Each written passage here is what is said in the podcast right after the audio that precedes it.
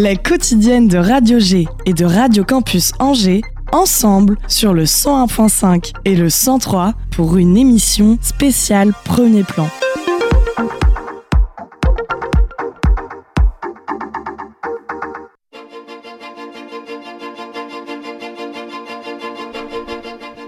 Et oui, changement de programme ce soir sur les ondes de Radio Campus Angers et Radio G. Pas de sous-marin, pas de topette, mais une émission commune pour revenir sur cette intense semaine remplie de films, de cinéma et de découvertes. Au programme de votre émission spéciale ce soir, on parle cinéma et accessibilité. Premier plan, c'est terminé en grande pompe et tout le monde est unanime. Après deux ans de galère, le cœur du festival bat de nouveau comme jamais. 68 000 entrées, des chiffres records après ceux de l'année dernière qui atteignait à peine les 45 000 spectateurs. Alors, qui peuplait ces magnifiques fauteuils rouges? Comment premier plan a-t-il pensé son festival pour permettre à toutes et tous de profiter de cette semaine de 7e art? On en parle avec les libres filmeurs, peut-être Pénélope Lamoureux doit nous rejoindre et Cinéma Parlant, deux associations qui mettent en avant le cinéma à Belleveille et mon plaisir. On aura également le plaisir de découvrir comment le cinéma se ponce et se renouvelle pour permettre aux personnes en situation de handicap, euh, quel qu'il soit, d'accéder à la culture et notamment aux salles obscures. Alice a rencontré le collectif TCAP il y a quelques jours et on écoutera l'interview. Amélie, stagiaire à Radio G, nous emmènera visiter le centre des congrès avec une personne en fauteuil roulant. Vous le plongerez en immersion dans une séance sensorielle, une projection parfaite pour la radio puisque le film nous est proposé en audio description. Et nous terminerons par un portrait d'Hermine qui nous présentera le film France projeté pendant le festival. Asseyez-vous confortablement, les lumières s'éteignent. Topette et le sous-marin, spécial premier plan, 101.5 FM et 103 FM. Vous avez le programme, nous sommes ensemble pendant une heure ce soir en direct du Centre FM et 101.5 FM Radio Campus Angers et Radio G. Le tapis que vous avez entendu, cette petite musique sur laquelle j'ai fait mon sommaire, c'est euh, le générique euh, de premier plan. Si vous avez été euh, au cinéma, vous avez pu prendre un, à l'occasion de premier plan, vous avez pu prendre un malin plaisir à entendre des centaines de paires de mains battre plus ou moins la mesure avant le début des projections. Salut Anne-Lise. Allô Est-ce que tu es allé voir Premier Plan Bah non, j'ai pas eu le temps, ouais, je regrette vivement. Ouais. Mmh. Euh, bon, écoute, euh, qu'à cela ne tienne, tu nous gratifies quand même d'une magnifique chronique euh, capsule positive, comme tous les lundis.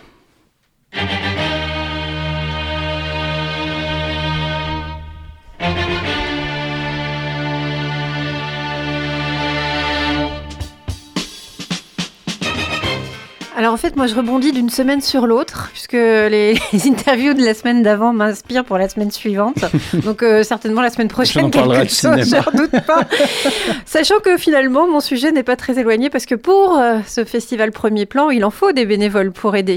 Eh bien, en fait, l'interview de lundi dernier avec la CFDT et l'UNEF, l'intersyndicale, qui avait été mise en avant, je cite, c'est un événement, eh bien, m'a donné envie d'aller creuser un peu du côté de l'engagement. Une capsule très très philo ce soir. Ok, Annelise, est-ce que tu peux nous préciser ce que tu appelles l'engagement? Oui, avec plaisir. La définition qu'on donne Larousse pardon, est participation active par une option conforme à ses convictions profondes à la vie sociale, politique, religieuse ou intellectuelle de son temps. Un peu d'étymologie. En 1704, il s'agissait du fait d'engager un combat. On peut d'ailleurs également définir aussi aujourd'hui l'engagement comme la mise en train d'une action dans laquelle il y a échange, lutte, rivalité, avec l'intention d'aboutir à un résultat positif. Bon. Hmm. Sent bien qu'il y a quelque chose de très très fort dans ce modèle départ. J'ai le souvenir d'un chef d'entreprise qui m'avait témoigné de cette phrase qu'il avait lancée à l'un de ses collaborateurs Tu t'engages ou tu dégages? Une belle illustration poétique, si je puis dire, riche, de la force du mot. Mais ce soir, je vais me concentrer sur l'engagement bénévole. En anglais, je préfère d'ailleurs le mot voluntary, bien plus parlant pour le coup. Donc quand on s'engage, euh, on s'engage. Ouais. Engagez-vous, qui disait. Mais l'engagement semble s'être transformé en fait avec le temps. Avant, l'engagement était une, sorte de code. On s'avançait vers l'engagement en rang serré, qu'il soit religieux, militaire ou sanitaire, il était toujours communautaire. Les casernes, les monastères, les hospices, les syndicats croulaient sous la ruée des volontaires. Il semble qu'aujourd'hui, et depuis quelques années déjà, l'engagement connaisse sa dévaluation. Alors quoi finalement? Qu'est-ce que c'est le problème? Eh bien, d'une vocation, l'engagement est devenu une motivation. D'un engagement collectif, nous sommes passés à un engagement individuel. La sincérité de l'engagement individuel paraît aujourd'hui plus authentique que l'autorité des engagements traditionnels. Alors, c'est intéressant parce que Jean-Philippe Pierron, philosophe, dans la revue Sans, dessus, sans, sans, sans dessus dessous, je ne vais pas y arriver, ça va être à lapsus, attention, en 2006, nous explique qu'aujourd'hui, on s'engage parce qu'on en a envie et que finalement, la justification, les raisons de cet engagement, eh bien, sont pas très importantes. Avant d'agir, il y a les d'agir. Et ces envies sont neutres éthiquement et plus tard, les raisons les informeront, les mettront en forme. Il met en avant dans l'engagement l'expression la plus haute de notre liberté, parce qu'il concerne notre puissance d'agir et notre capacité d'initiative. On devient soi-même dans l'engagement, on y construit une figure de soi qui va impacter son estime, je vous invite à, réécouter ma capsule de l'époque, qui va préciser et expliciter l'idée et l'image que j'ai de ma capacité d'initier. Pas d'engagement si on n'y met pas du sien. L'engagement convoque le soi en soi. L'engagement n'est pas du registre de l'avoir, il est bien du registre de l'être. On n'a pas un engagement comme des nouvelles chaussures, on est engagé. Hmm.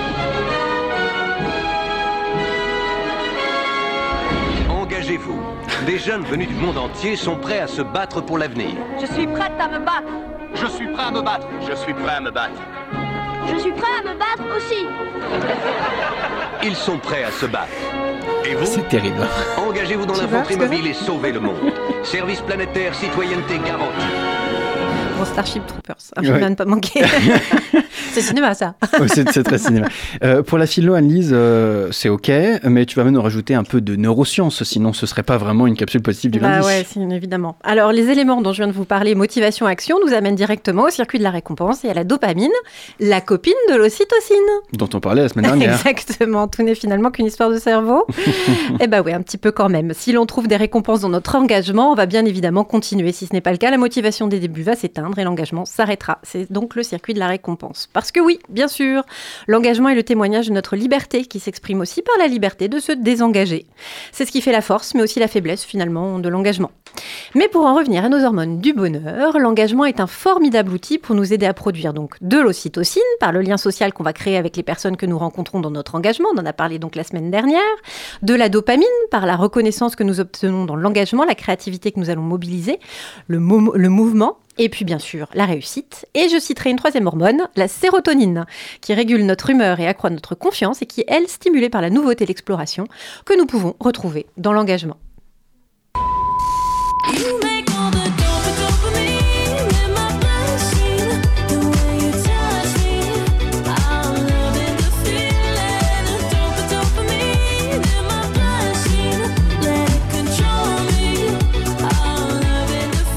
Chaque fois que tu parles de dopamine, ça me fait penser à cette série Arte absolument exceptionnelle. Oui. Dopamine Oui. Qui nous explique le fonctionnement du système de récompense dans les réseaux sociaux. Oui, mais c'est exactement la même chose en fait. Ce sont les mêmes, euh, les, mêmes circuits, les mêmes circuits qui jouent. Le système de la récompense nous fait faire beaucoup, beaucoup, beaucoup, de choses, beaucoup, beaucoup, de choses. Par exemple, manger trop de chocolat à chaque fois. On y reviendra sur mon dry January d'ailleurs. Ah oui. tu te souviens? Bon, cette semaine, vous l'avez compris, je vous invite à réfléchir à un engagement que vous pourriez prendre. Quelle action aimeriez-vous mener pour vous faire du bien? Merci beaucoup Anne-Lise pour cette capsule positive. Merci. Et je donne tout de suite la parole à Cécile Reynard de Cinéma Parlant. Bonsoir. Bonsoir. Euh, vous, comment est-ce que vous vous engagez au quotidien? Alors, euh, bah, en fait, c'est vrai que cette chronique euh, me faisait euh, un peu écho, alors pas forcément par rapport à moi-même, mais plutôt par rapport aux actions qu'on mène et la notion d'engagement auprès de nos publics, qui peut parfois aussi poser question. Tout à fait, l'engagement des publics dans les associations, c'est un enjeu. Amélie de Radio G est également avec nous, puisque nous sommes bien toujours sur les antennes du Centre FM et du 101.5 FM, Radio G et Radio Campus Angers. Amélie, est-ce que tu t'engages au quotidien? Pas trop, moi. Quand je me suis engagée dans des associations, c'était plus sportivement. C'est déjà un bel engagement. C'est déjà un bel engagement. C'est engager son corps dans des efforts physiques. Exactement. Ce que je ne fais ce que je fais énormément. Et après, c'est tout, je m'arrête là. comment est-ce que vous comment est-ce que vous permettez, Cécile Reynard, aux jeunes de s'engager justement autour du cinéma? Je rappelle que vous êtes euh, chargée euh, de projets à Cinéma Parlant, Cinéma Parlant qui permet à des jeunes d'avoir accès au cinéma dans les quartiers prioritaires de la ville, notamment à, euh, à Montplaisir. Oui, alors euh, peut-être que je peux préciser également que en fait au niveau de cinéma parlant, on a aussi euh, d'autres actions qu'en dehors des quartiers et tout ça, mais c'est peut-être moins le sujet de ce soir. Euh, alors comment on leur permet de s'engager? Bah, En fait c'est en leur proposant des projets, des projets cinéma, des projets audiovisuels, et l'engagement qu'ils ont à prendre un peu envers nous, c'est d'aller au bout du projet, quoi. C'est de s'engager sur une durée alors qu'elle soit plus ou moins euh, longue. Euh, mais c'est vrai que c'est un travail quand même dans, la continuité. Euh, c'est difficile pour nous de, mener à bien ce genre de projet si les jeunes ne sont pas là sur toute la longueur. Au cours de cette euh, émission spéciale Premier plan sur les antennes de Radio Campus Angers et Radio G, nous allons nous questionner sur l'accessibilité du cinéma à tous les publics. Euh, évidemment, à l'occasion de Premier plan, j'ai tout de suite envie de vous poser la question est-ce que vous savez si des jeunes avec lesquels vous travaillez et qui s'engagent avec vous s'engagent également euh, à Premier plan et sont allés voir des films au centre des congrès ou bien au Grand Théâtre d'Angers? Alors, il se trouve qu'on a un projet euh, en partenariat avec Premier Plan qui consiste justement à proposer à des jeunes euh, des euh, projets pendant le festival. Donc oui, je peux vous dire qu'il y a quelques jeunes qui y ont participé et qui sont venus au festival. Mais seulement grâce à votre association? Ben, en fait, je pense que moi, j'ai de la visibilité que là-dessus. C'est-à-dire que, oui, là, les jeunes, en l'occurrence, qui ont participé à ces deux projets, euh, ils n'étaient jamais venus au festival, ils ne le connaissaient pas et c'était une vraie découverte euh, pour eux. Après, par exemple, sur d'autres groupes euh, que j'ai pu accompagner, j'ai pas forcément, je ne sais pas forcément si derrière ils vont aller à premier plan par eux-mêmes ou pas, quoi.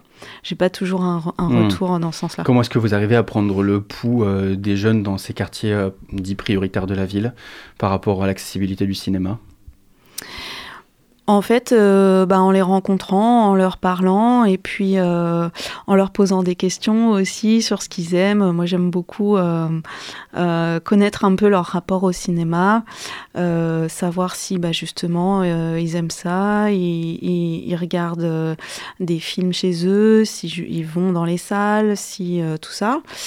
Et c'est ça qui me permet d'en savoir un petit peu plus sur leur pratique. Quoi. Premier plan a pensé une grille tarifaire relativement accessible pour les jeunes, puisque les places à tarif réduit étaient à, 5 euros. Euh, vous, à travers des ateliers d'éducation à l'image, vous travaillez avec ce public pour leur donner envie euh, de cinéma. Est-ce que ça marche? Est-ce que vous sentez que les jeunes ont envie de cinéma? On parle toujours de la crise du cinéma français, euh, les gens ne vont plus dans les salles obscures, les, les, les, sièges rouges désertés. Oui, oui. Ben, au niveau des jeunes, euh, alors c'est vrai qu'il y a différentes catégories de public.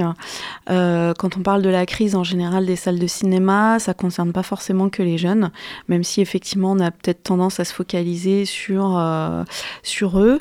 Mais les nouvelles pratiques, par exemple de la de regarder les films sur les plateformes et tout, c'est pas forcément cette tranche d'âge là qui y est allée le plus suite à la crise Covid, puisque eux en fait compte ils y étaient déjà. Hmm. quasiment. Donc c'est plutôt, euh, on va dire, la tranche 30-45 euh, qui, elle, n'était pas forcément abonnée, euh, qui aura, à l'occasion du Covid, justement, changé ces pratiques-là. Et... Les, jeunes n'y vont de toute manière pas, quoi. C'est ça que vous êtes en train de me dire. C'est que les vieux n'y vont plus et les jeunes n'y vont pas. Alors non, j'ai pas dit ça parce qu'en réalité, le cinéma, ça reste le premier loisir des jeunes, malgré tout. Devant les mangas. Le premier culturel devant les mangas. Ben, euh, alors quelque chose pour lequel on paye, j'ai envie de dire, enfin ah dans la fréquentation, je veux dire euh, de, des loisirs, euh, dans Parce que dans les chiffres du pass culture, les chiffres du pass culture indiquent quand même très clairement que les pass culture sont, sont utilisés majoritairement pour, pour acheter des, des mangas en librairie. Oui, mais ce que je voulais dire, c'est quand on achète, euh, par exemple, une place de spectacle, euh, un concert, euh, hmm. etc. en fait, ils vont, ils vont, voilà, exactement. C'est effectivement la différence hmm. par rapport à la consommation culturelle, qui est hmm. effectivement beaucoup plus large et pas forcément toujours mesurable. Par exemple, justement, combien de jeunes restent devant leur plateforme, on n'en sait rien finalement. En tout cas, les jeunes ont envie de cinéma. Alors moi, je pense que oui. Euh, après, je pense que c'est quelque chose qu'il faut entretenir malgré tout, parce que effectivement, euh, il y a quand même une tendance euh, vers la baisse. la moyenne d'âge des spectateurs quand même vieillit. Donc voilà, c'est quelque chose pour moi qu'il faut alimenter quand même, qu'il ne faut pas se laisser, se dire c'est acquis, euh, on fait plus rien et euh, ça roule tout seul, quoi. C'est loin de là. Alors justement, c'est des choses que vous alimentez. Euh, premier plan est un des, un des éléments avec lesquels vous pouvez construire ce désir de cinéma. Est-ce que Premier plan, ça représente un moment charnière dans votre année en disant bah, justement c'est la grande fête du cinéma, il y en a partout dans Angers, allez-y, saisissez-vous-en oui, absolument. Ouais, ouais. Euh, on a la chance d'avoir ce grand événement à Angers, euh, un très beau festival, euh, donc euh, nous, on a toujours dans nos projets euh, une, comment dire, une, une, petite démarche pour dire, bah, voilà, il y, a ça aussi qui existe, n'hésitez pas à y aller. quand on n'a pas des incitations plus fortes, en tout cas, on en parle, c'est sûr. C'est quoi les incitations plus fortes que vous pouvez mettre en place? Alors, bah, par exemple, euh, si on parle plutôt euh, des jeunes, euh, au sein de notre association, on met en place un réseau d'ambassadeurs du cinéma qui sont des lycéens et étudiants donc qui sont chargés de jouer un rôle de relais du cinéma art et angevin autour de leur, via leurs établissements scolaires par exemple qui fréquentent. Et donc ces ambassadeurs, bah, par exemple, à l'occasion de Premier Plan, justement, euh, on fait un vrai focus, on leur présente euh, euh, la programmation de manière plus individualisée. en fait, on a une volontaire en service civique qui s'occupe de ce réseau. Et donc, on l'aide à, trouver des outils et à, comment dire, à, sensibiliser vraiment les ambassadeurs à ça. Mmh. on leur propose une aide tarifaire aussi, par exemple, sur le, sur le pass. Qu'est-ce et puis d'autres rendez-vous voilà, à l'occasion spécifique de premier plan. Qu'est-ce qu'ils vous disent les jeunes dans ces quartiers euh, dits prioritaires de la ville que peuvent être euh, Belle-Beille ou Montplaisir? En l'occurrence là, vous travaillez majoritairement sur, euh, sur Montplaisir quand vous êtes un quartier prioritaire. Quand vous arrivez vers eux et que vous leur dites cinéma, est-ce qu'ils sont là, oh, c'est pour les autres? Ou est-ce qu'ils se disent, euh, non, mais euh, moi, euh, je, ne suis pas un, acteur ou une actrice, je ne pourrais pas en faire, j'ai pas les sous pour y aller? Ou est-ce qu'ils disent, ah, bah finalement, pourquoi pas, allez, let's go, on essaye? C'est quoi la, la première réaction quand vous leur dites cinéma? Euh, alors c'est assez varié parce qu'en fait euh, nous on travaille avec euh, des jeunes d'âge différents déjà. en général on commence les activités à partir de 10 ans et ça peut aller jusqu'à 25 ans. donc on n'a pas du tout les mêmes réactions déjà en fonction des tranches d'âge. et puis c'est difficile de généraliser aussi donc Bon, en général, quand même, euh, ils savent tous ce que c'est qu'une salle de cinéma, ils y sont tous déjà allés. Euh, après, en faire, alors, ils ont des réactions différentes parce que avec les, smartphones aujourd'hui, euh, on peut quand même avoir une espèce de facilité, en tout cas ressentie, à faire du cinéma mais on ne le fait pas de la même manière euh, sur un téléphone avec des applis euh, qui, qui prémâchent beaucoup euh, le travail, qui automatisent beaucoup de fonctionnalités, que quand on y met derrière une intention. moi, je veux raconter ça, donc je vais utiliser ça pour le faire. Est-ce que se prendre son téléphone pour faire une vidéo TikTok et raconter une petite histoire, on est déjà dans du cinéma? Alors, si on veut raconter quelque chose, pour moi, oui.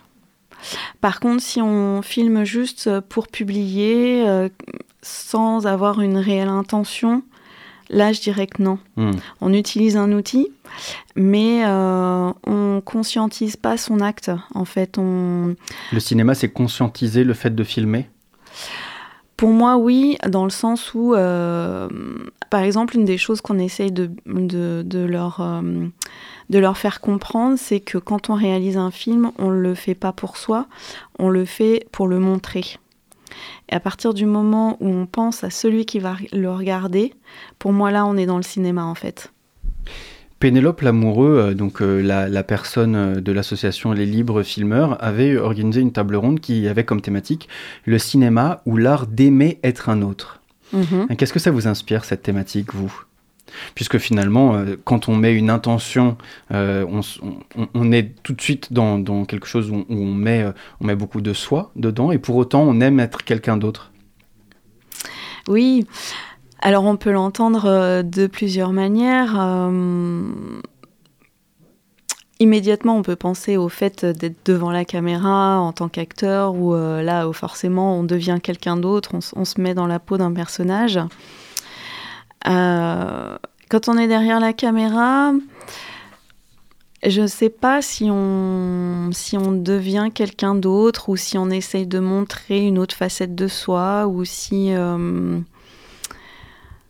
ou si on y met juste tous ces tripes aussi. Quoi. On parlait justement de premier plan. Euh, la compétition, elle concerne des premiers films. Et je pense que les jeunes réalisateurs qui font leur premier film, ici ils, y mettent leur cœur, mais de manière sincère. Je pense, enfin, c'est pas que ça ne peut pas être sincère dans un autre sens, mais je pense qu'ils essayent pas de devenir quelqu'un d'autre. Ils essayent de se, peut-être de se trouver aussi euh, à travers ça, mais hum, voilà. Merci beaucoup Cécile Reynard d'avoir répondu à nos questions sur les antennes de Radio G et Radio Campus Angers. Vous êtes membre de l'association euh, Cinéma Parlant qui œuvre pour le cinéma notamment à mon plaisir. Et cette question du jeu d'être un autre était abordée à l'occasion de Premier Plan avec euh, euh, la thématique double jeu. Et, mm. et, on se laisse en musique pour quelques instants, le, le temps de retourner quelques années en arrière. Pour moi, j'étais enfant, pour d'autres, vous n'étiez déjà plus enfant, et d'enfiler son masque pour le plaisir d'aimer être quelqu'un d'autre encore quelques instants.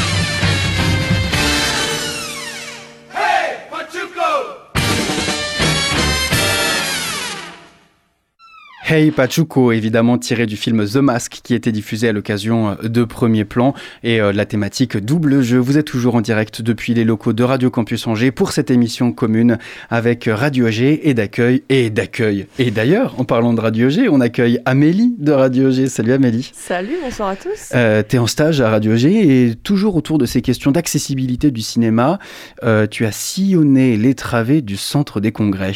Exactement. Donc le festival Premier Plan s'est achevé hier et les visiteurs ont une fois de plus répondu présent. On comptabilise environ 70 000 entrées pour cette édition 2023 et parmi les amateurs de salles obscures, des personnes à mobilité réduite ont tenté de se trouver un chemin et d'accéder aux projections comme tout à chacun. Et donc vendredi dernier, j'ai rencontré Lou, qui est une lycéenne de Beaupréau en Mauges. Elle est actuellement en fauteuil roulant à cause d'une entorse et donc je l'ai suivie depuis son entrée au centre des congrès jusqu'à son placement en salle. Je suis partie de l'option cinéma audiovisuel euh, dans mon lycée et donc euh, on, a, on a eu la chance de pouvoir euh, assister au festival. Donc pour rentrer dans le centre des congrès, aucune difficulté pour la jeune femme, puisqu'aucune marche euh, ou autre n'obstrue le passage. J'ai eu aucun souci jusqu'à jusqu'à l'heure actuelle. La séance de la classe de Lou, elle se trouvait au deuxième étage. Il a donc fallu prendre l'ascenseur, et c'est accompagné de Marius, un camarade de classe, qu'elle s'est dirigée librement vers l'ascenseur, qui se situe pratiquement en face de l'entrée, donc c'est assez repérable pour ceux qui doivent l'utiliser. Et donc on écoute tout de suite Marius sur cette question de l'accessibilité. Dans la plupart des festivals, il n'y a pas souvent les accès handicapés comme ça. Il y en a, mais c'est pas très développé. Alors que là, c'est vraiment, on pourrait limite la laisser euh, seule. Elle pourrait très bien s'en sortir. Le festival Premier Plan est donc facile d'accès et ces mesures sont l'œuvre de Violaine Daboville. Elle est responsable des actions auprès du jeune public et des questions d'accessibilité. On l'écoute justement à notre micro sur cette question. Effectivement, c'est euh, une démarche qui, euh, qui s'inscrit dans le temps et qui est évolutive de, voilà, au, fil des années, euh, des choses qui s'améliorent, qui s'amplifient, qui, qui se déploient. c'est c'est aussi une démarche qui, qui commence aussi par des choses extrêmement simples, mais à savoir former et sensibiliser les équipes d'accueil, donc à savoir les bénévoles. On a pour cela une soirée dédiée à la sensibilisation à l'accueil des personnes en situation de handicap sur le festival. Donc là, ils étaient encore 75 bénévoles à être présents. Euh, et cette sensibilisation est animée par euh, le Conseil local du handicap de la ville d'Angers. C'est un partenariat qu'on a avec eux et des représentants euh, d'associations sont présents pour à la fois expliquer les besoins surtout et puis donner quelques clés, quelques attitudes clés pour être les plus accueillants possibles et répondre aux besoins de ces personnes. Alors comme on a pu le voir avec Lou, les personnes à mobilité réduite, elles peuvent se déplacer librement dans l'enceinte du centre des congrès. L'accessibilité, elle se considère de manière large. Pour les personnes à mobilité réduite, il va s'agir de questions de déambulation. Aujourd'hui, toutes les salles sont accessibles aux fauteuils roulants.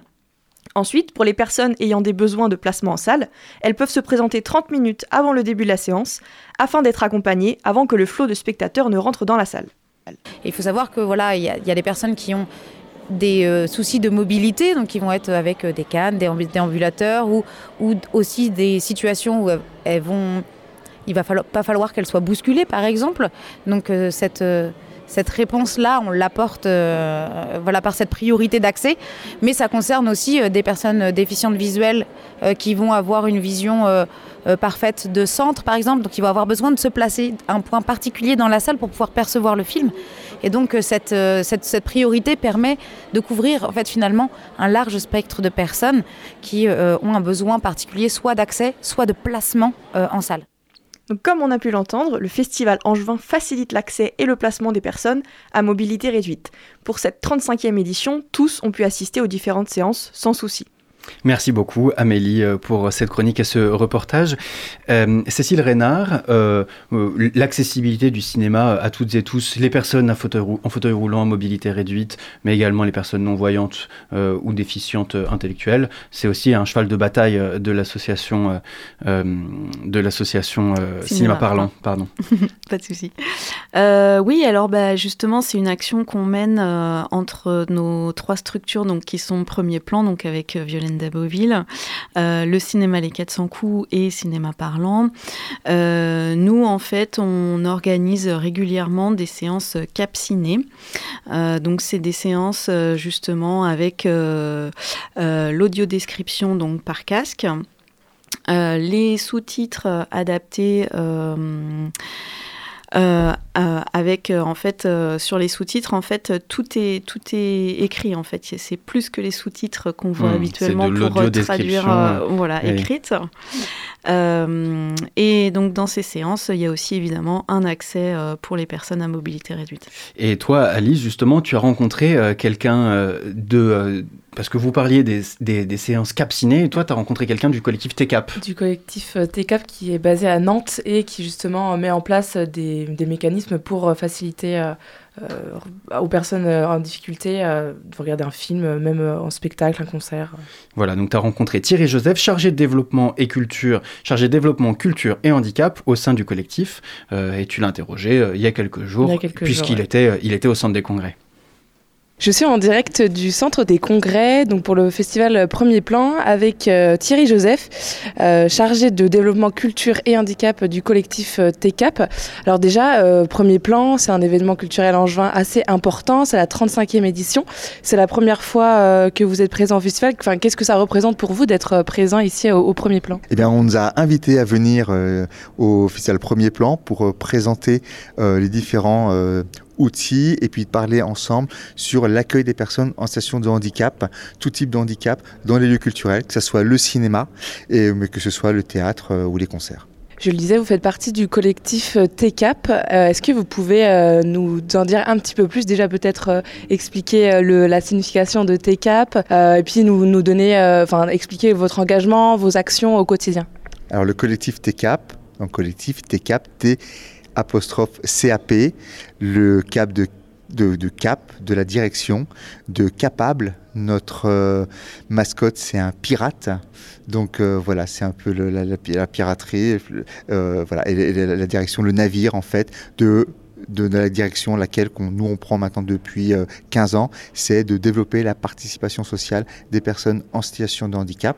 Donc le collectif TCAP, on est basé sur Nantes, euh, en Loire-Atlantique, mais on a un rayonnement régional. C'est pour ça qu'on a été invité aussi par le festival euh, ce matin.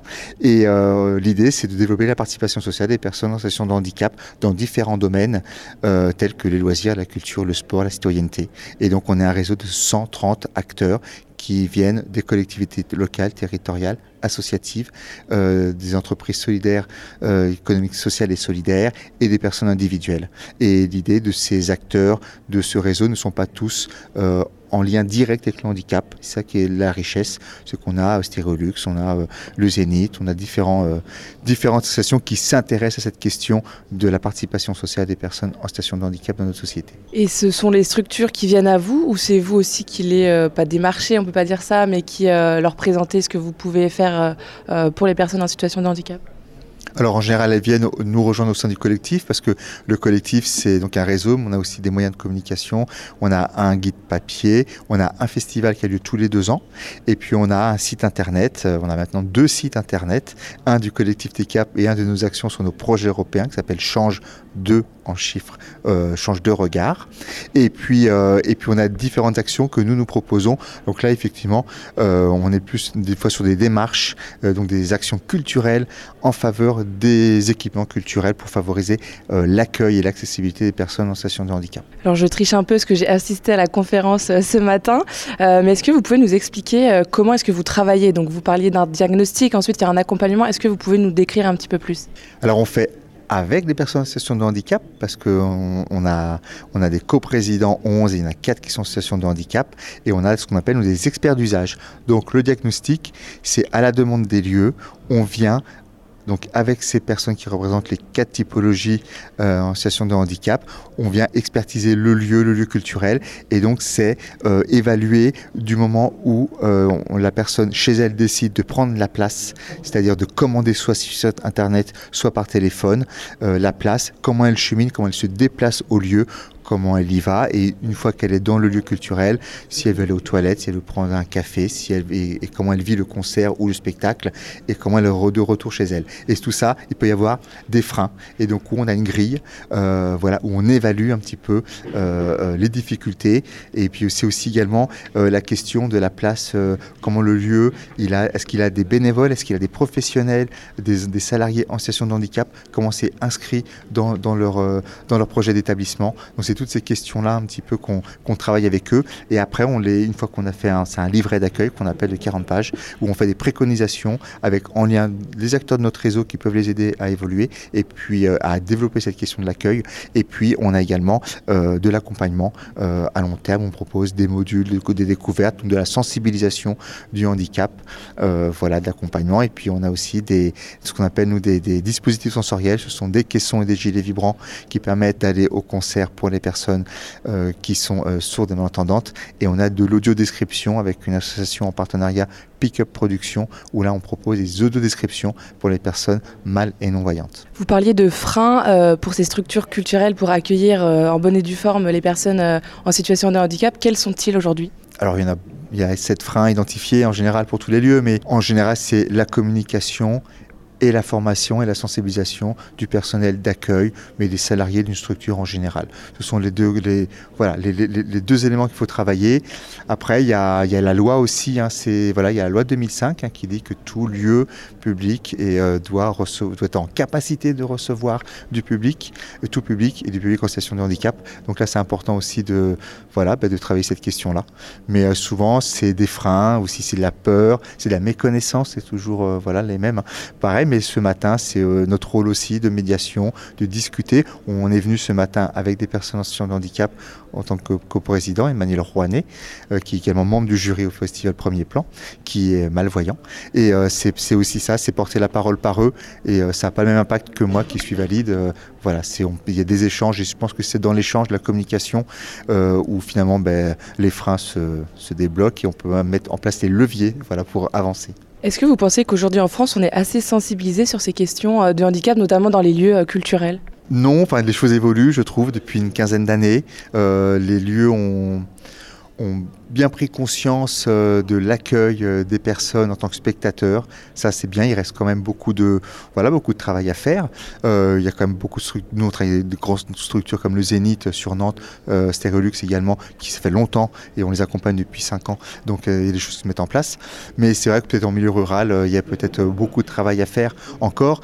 Sur l'accueil, je trouve que c'est bien en tant que public. Après, cette question sur le plateau, sur la scène des comédiens ou des artistes, on va dire, amateurs ou professionnels euh, en situation de handicap, là, on a encore aussi beaucoup de travail à faire. Euh, vous parliez, euh, enfin, vous donniez l'exemple du Zénith de Nantes. Euh, concrètement, à, en quoi ça a consisté cet accompagnement du début à la fin? Enfin, si vous continuez encore de travailler avec eux, mais en quoi ça a consisté? Eh bien, ça consistait, on a commencé à travailler avec eux il y a six ans. Ça a été fait par un, ça a commencé par un diagnostic, donc une demande de leur part, un diagnostic. On a évalué les besoins et bon, il y a le Covid qui nous a un peu voilà, perturbé tous. Mais là, on reprend le travail avec eux où on améliore euh, en fait par typologie de handicap, petit à petit, euh, voilà, on les accompagne dans cette démarche-là, la formation euh, des équipes, euh, l'accueil au moment où les, personnes arrivent sur le parking, donc il y a des bénévoles qui viennent, il y a l'identification, enfin il y a plein d'éléments par rapport aux différentes typologies qui ont des contraintes différentes. Hein. Un handicap visuel va avoir des contraintes différentes qu'un handicap auditif. Donc tout ça, on travaille avec eux la, la question, le bar également, des pictogrammes sur des menus, voilà, des choses qui sont des fois du bon sens, mais que nous, on a une expertise du collectif à leur apporter pour les accompagner euh, à rendre accessible. Et Emmanuel Rouanet l'a dit en témoignage ce matin, qui maintenant il va au Zénith tout seul, euh, avec, avec un, véhicule bien entendu, mais une fois qu'il est sur le site, il est autonome et on vient le chercher. Donc ça y est, une habitude qui est prise par lui et par l'équipe. Il peut assister au concert aux Zénith, ce qui est vraiment bien. Alors ce matin pendant la conférence, j'ai entendu que, euh, je pense pas que c'est vous qui l'avez dit, mais euh, que 70% euh, des choses peuvent être faites en faveur des personnes en situation de handicap et elles sont pas si coûteuses que ça. Est-ce que ça veut dire que c'est un manque de, euh, de connaissances? Enfin, comment, À quoi c'est dû? Oui, il y, a beaucoup de bon sens. Hein. Dans, nos diagnostics, on fait des préconisations financières et euh, c'est vrai que alors il y a des systèmes qui vont être coûteux, bien sûr. Je pense au lieu de description dans les cinémas. Euh, voilà, pourquoi pas des systèmes de, de, oui, de, de description, mais il y a beaucoup de solutions on, on, peut, on peut résoudre des problèmes avec peu de moyens financiers. L'exemple que je donne souvent, c'est celle de la de l'ardoise, voilà, de l'ardoise avec un crayon au bar euh, qui permet de communiquer avec une personne euh, euh, sourde notamment ou malentendante tout simplement et voilà et le, barman ou la barmaid peut écrire et la, et la communication se fait. Il faut juste avoir une ardoise, un papier et ça ben, c'est voilà peut-être qu'on n'y pense pas forcément mais finalement on se débrouille quand même bien à communiquer en tous les cas quoi. Est-ce que vous vous fournissez du matériel à des structures, par exemple, pour améliorer le confort pour les personnes en situation de handicap quand elles viennent au cinéma ou voir un spectacle? Oui, par rapport aux dispositifs qu'on appelle nous les dispositifs sensoriels, donc les caissons et les gilets vibrants.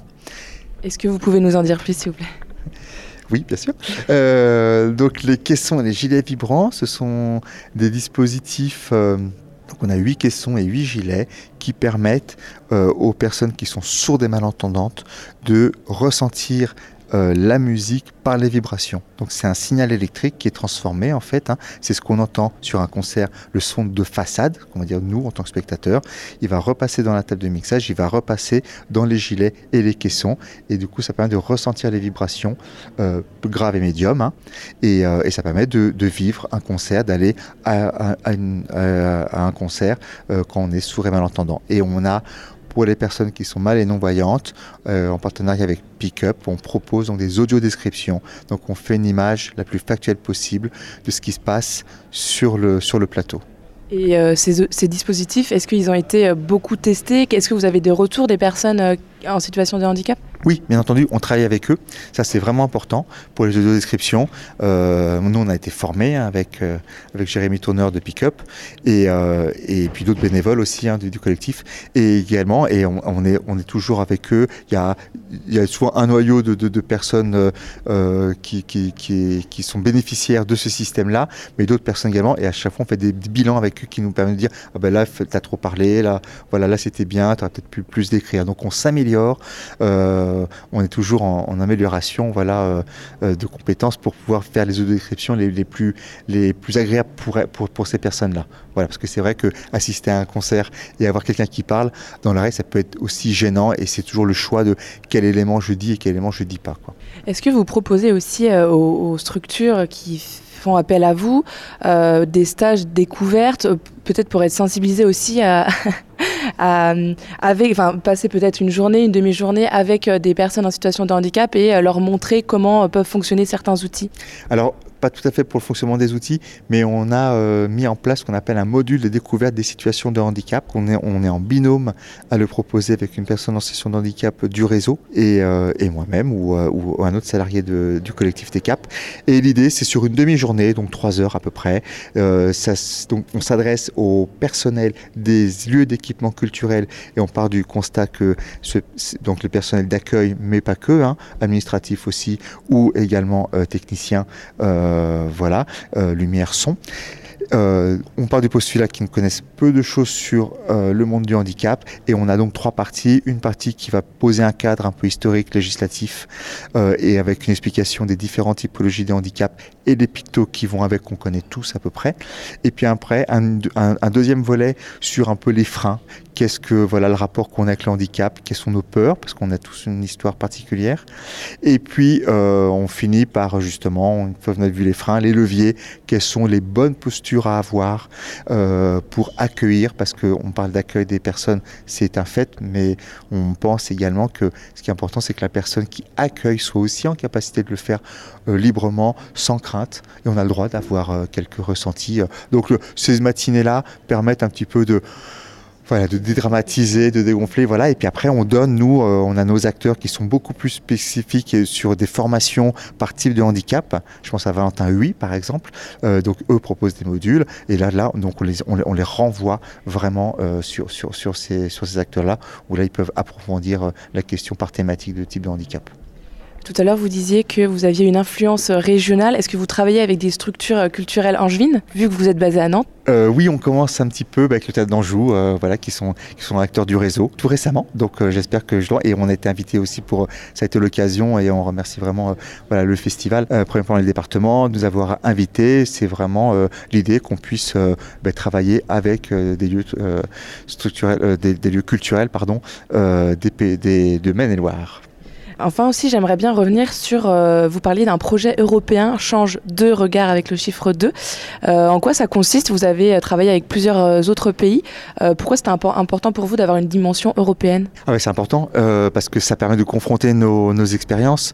Les projets européens, c'est donc celui-là, il s'est fait en deux phases. Il y a eu une première phase de ce qu'on appelle l'échange de mobilité. Donc on, a, on a mis en place avec un partenariat avec une structure belge qui s'appelle Nopilif, une structure l'APCC à Coimbra au Portugal.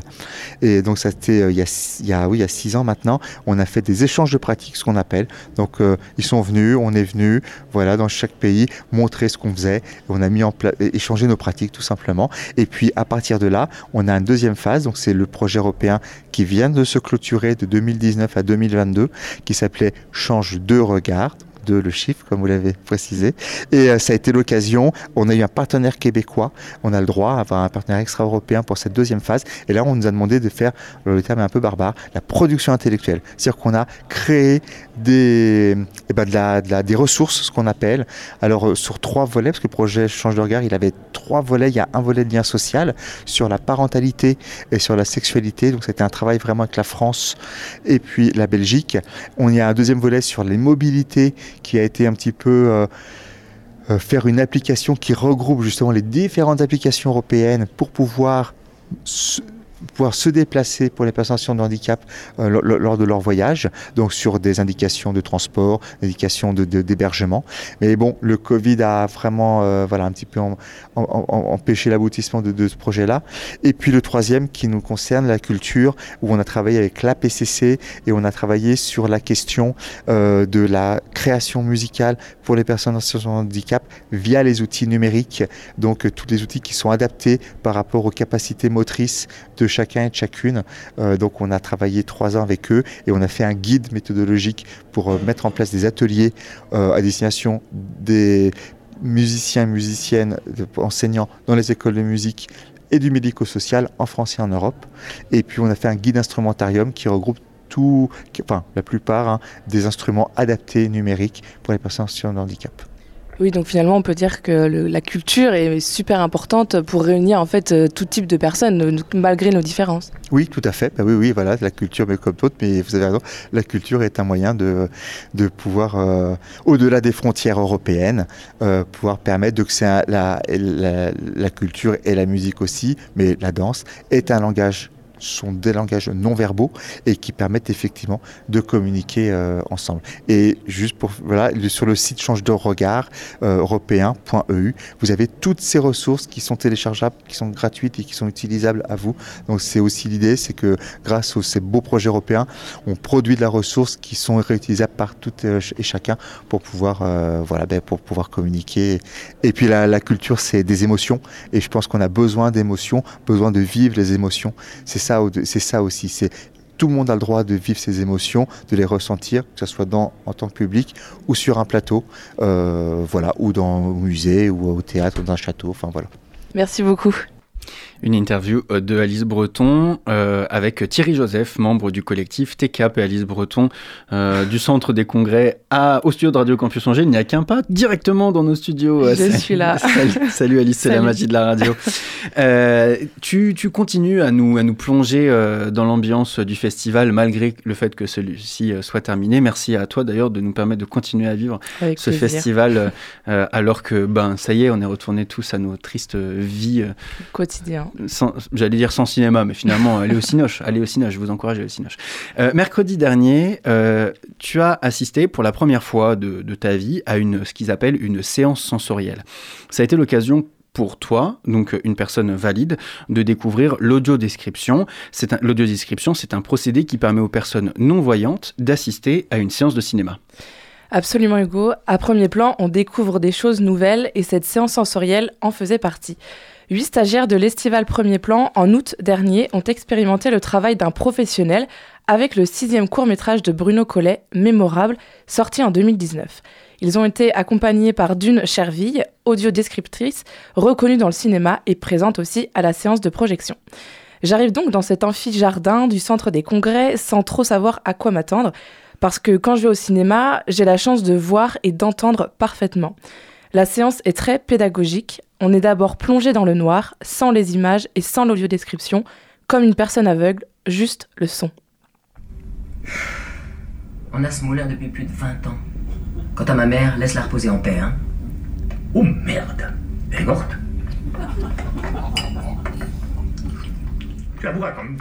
La salle est invitée ensuite à formuler des hypothèses sur ce qu'elle a entendu.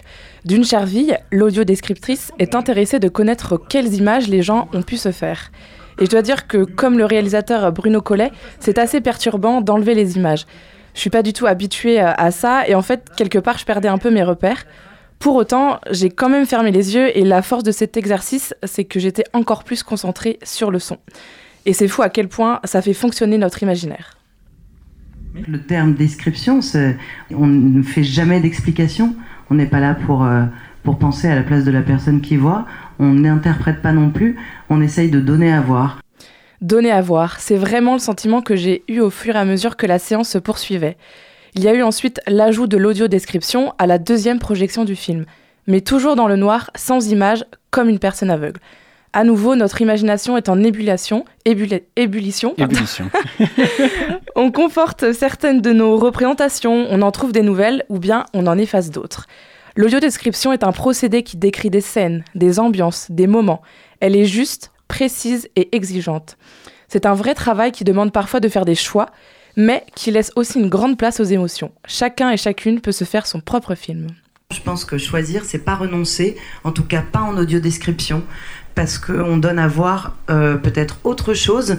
Il ne manque pas de choses. On a une exigence évidemment de fidélité à l'œuvre euh, à la base, évidemment, mais euh, effectivement, on a quand même cette contrainte de temps qui est de ne pas couvrir les dialogues et donc de parler entre les répliques, sur les reliefs de la bande son, laisser vivre les bruits qui, disent et ou qui sont évidents aussi et donc, euh, ça peut créer des frustrations peut-être de temps en temps, mais le plus souvent, ce sont des choix, on va dire, euh, pertinents pour euh, l'intrigue et l'esthétique du film. Arrive ensuite la troisième et dernière partie du film, du film, de la séance, pardon, la projection du court métrage mémorable avec les images et l'audio description. En tant que valide, c'est là qu'on se rend compte qu'on a pu se faire de fausses idées sur le film euh, qu'on entendait. Et là, j'avoue, j'ai pas résisté à l'envie de laisser mes yeux ouverts pendant les 12 minutes du court métrage. Certaines euh, hypothèses de la salle se confirment. Alors, je vous dévoile maintenant la thématique du film, la maladie d'Alzheimer. Bruno Collet, le réalisateur, traite de ce sujet grave avec finesse et humour. Et moi qui ai eu la chance de le voir, j'ai adoré l'aspect visuel. Quelque chose de très graphique, très art plastique. Les personnages sont des marionnettes. Pas étonnant quand on sait que Bruno Collet est diplômé des beaux-arts. Malgré ça, le son et l'audio-description se suffisent aussi à eux-mêmes et permettent à ce film de voyager autre part dans un nouvel univers. Les émotions procurées euh, sont indifférentes. En fait, nous, descripteurs, j'aime bien dire aussi qu'on est des traducteurs d'images. On est aussi des restaurateurs d'images ou des restaurateurs de tableaux, comme s'il y avait des trous dans un tableau et qu'il fallait euh, refaire ressurgir euh, un pigment, une couleur, une texture, un rythme, voilà, et qu'on était ces restaurateurs-là. Être un ou une restauratrice d'image, l'idée est très belle. Dune Cherville affirme que la force de l'audiodescription, c'est le partage, rassembler les gens autour d'un même film ou d'un même spectacle. Je ne peux être que d'accord avec elle. Partager aussi pour ressentir ensemble des émotions et surtout pour que les personnes aveugles puissent savoir pourquoi la salle rit, pourquoi la salle a peur ou ressent du dégoût. En fait, l'audio-description est primordiale. Le travail des audio-descripteurs est fondamental parce que même si on peut tous et toutes avoir une, une imagination différente, les professionnels sont ces fameux créateurs d'images et d'émotions. Et c'est bien là l'essentiel. Alors s'il y a une chose que je vais revenir de cette séance, c'est que c'était mémorable. merci beaucoup Alice euh, pour ta chronique. Le film mémorable de Bruno Collet, euh, sorti en 2019, a déjà fait un beau voyage. Il a reçu 13 prix comme le prix jury junior du Festival international du film d'animation euh, d'Annecy en 2019. Et vous pourrez aussi voir et entendre la bande-annonce du film, évidemment disponible sur YouTube. toujours avec nous dans les studios, Cécile Reynard de l'association Cinéma Parlant. J'ai une question à vous poser. En quoi est-ce que cette séance sensorielle diffère de la radio? alors, euh, en fait, je partage complètement l'expérience parce que je l'ai vécu aussi. Alors, pas à premier plan, mais euh, dans un projet qu'on mène où euh, on propose à des classes de primaire d'audio d'écrire aussi un court métrage. Donc, j'ai vécu vraiment ces étapes-là. Alors, en fait, je pense que elle est différente de la radio parce qu'elle permet de sensibiliser les valides, surtout. Euh, parce qu'en réalité, euh, cette séance, euh, enfin, entre l'étape 2, où il y a l'audio-description sans les images, et l'étape 3, où on a l'audio-description et les images, les personnes en situation de handicap, pour elles, il n'y a pas de différence, hmm. à part celles qui voient un petit peu quand même, etc. Mais au final, elle est faite pour les valides, pour nous. Et j'avoue que c'est très questionnant, en fait, l'audio-description, parce que... Nous, on a donc, euh, on fait aussi une séance à la fin de l'année de ce projet-là avec nos classes de primaire. Et donc, il y a trois courts-métrages, trois classes qui ont participé. Et on voit quand même cette question du choix, en fait. Et on se pose soi-même, enfin moi je me suis en tout cas posé cette question, si ça avait été moi qui avais dû audio, décrire ce, ce film, Qu'est-ce que vous auriez Qu'est-ce que je... Ouais, voilà. Hmm. Qu'est-ce que parce que chacun va le regarder avec sa sensibilité. C'est ça. Et son œil. Et on a tellement l'impression qu'il leur manque plein de choses par rapport à nous, plein d'informations, plein de voilà que euh, c'est très difficile, je pense, de faire les choix. Et euh, eh bien, une autre. Euh, moi, j'ai envie de savoir l'audio description du film France. Et grâce à ça, Hermine vient de nous rejoindre dans les studios. Salut Topette et le sous-marin, spécial premier plan, 101.5 FM et 103 FM. Oui, il y avait une petite virgule avant. Oui, tu vas nous, en quelque sorte, nous audio euh, décrire France, un film euh, qui euh, était diffusé à l'occasion de Premier Plan, puisque tu nous dresses le portrait de ce film. Alors tu vas voir que pas tout à fait. Pas tout à fait, tu, changes. Je m'explique. La semaine dernière, nous, nous, en avons parlé, le festival Premier Plan se tenait à Angers. Projection, conférence, il y en avait pour tous les goûts, pour les cinéphiles et les moins cinéphiles. Mais lorsque tu m'as demandé, Hugo, de rédiger une chronique à ce sujet, un rapide coup d'œil à mon agenda a suffi pour couper court à l'enthousiasme. Je n'avais malheureusement pas le temps de m'y rendre. Une autre idée surgit alors. Chroniquer un film et ses personnages Pourquoi pas? Je m'empresse de consulter la liste des films en compétition et parmi eux un titre m'interpelle, France. Une belle œuvre en noir et blanc ponctuée de couleurs, un scénario touchant, une histoire bouleversante où les destinées humaines se mêlent et interrogent. La guerre, le pardon, l'amour, l'absence, autant de thèmes abordés avec une délicatesse ciselée. Mais finalement, j'ai changé d'avis. Ah oui, et de quoi est-ce que tu vas nous parler alors? Je me fais avoir. Dimanche soir, une voix familière me souffle à l'oreille une idée plutôt originale. Pourquoi ne pas faire le portrait de ceux dont les silhouettes ont arpenté durant toute la semaine les salles de cinéma? Du Grand Théâtre au Centre des Congrès, nombreux furent les anonymes qui contribuèrent à faire de cette semaine une réussite. Je dois avouer que je ne figure pas dans cette longue liste de visiteurs, mea culpa. Coup dur. Néanmoins, cela ne m'a pas empêché de me prendre au jeu et d'imaginer les visages de ceux qui occupèrent le second, le troisième ou bien le dernier plan de ce festival. Parmi ceux qui se présentèrent sous la grande affiche, représentant cette année le visage d'une jeune fille baignée de lumière et environnée de verdure, il y eut certainement ce couple de retraités au pas hésitant mais déterminé. Ils avaient pris soin de découper dans le journal local la programmation de la semaine et entouré d'un cercle au marqueur jaune les projections les plus intéressantes. Emmitouflés dans d'épaisses vestes, le visage noyé dans une écharpe de laine élimée, ils soufflaient sur leurs mains de petits nuages de fumée dans la file d'attente d'un soir d'hiver glacé. Puis ils se sont engouffrés, main dans la main, dans la tiédeur du grand amphithéâtre pour savourer le film qu'ils s'empresseraient de raconter à leur petite fille demain au téléphone. Elle les appelle tous les mercredis après-midi.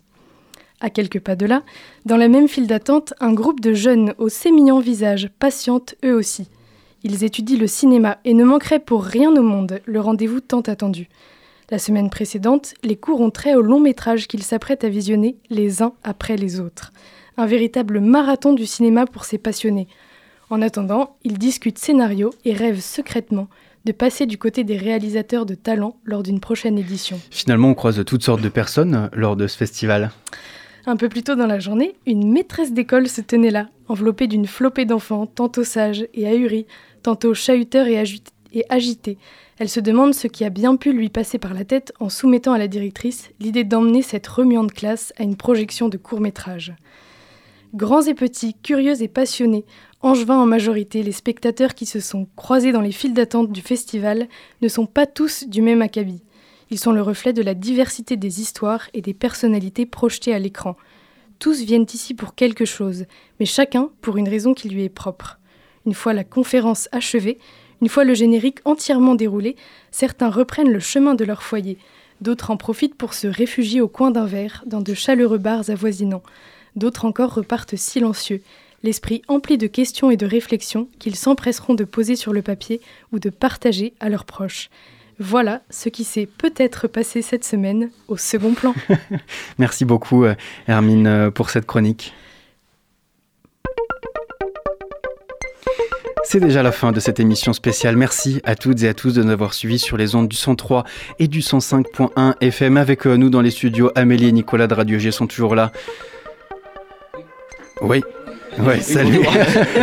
si vous avez une micro, c'est comment ça va euh, travailler finalement de découvrir une autre rédac, une autre manière de faire, une autre manière de penser la radio? Ouais, c'est intéressant. Puis euh, ouais, c'est ça, c'est découvrir une autre manière de travailler. Alors il y a des fois où on voit que c'est complètement opposé, il y a des fois où on voit on a des sacrés points communs, donc c'est intéressant. Et toi, Alice, toi aussi volontaire en service civique au sein de Radio Campus? Ouais, c'est intéressant de travailler euh, avec des personnes qu'on ne connaît pas finalement. eh bien écoutez, merci à toutes et à tous pour votre engagement. Merci à Pierre Benoît et à l'équipe Géiste Nicolas et Amélie. Merci également à toute la team campus, Alice, Augustin, Mathilde, Laurie et Adèle pour évidemment leur engagement. Encore une fois, nous on se retrouve dès demain à bord du sous-marin sur les ondes du Centre FM et à l'écoute de Topette sur Radio G. En tout cas, d'ici là, n'oubliez pas, les bonnes ondes, c'est pour tout le monde.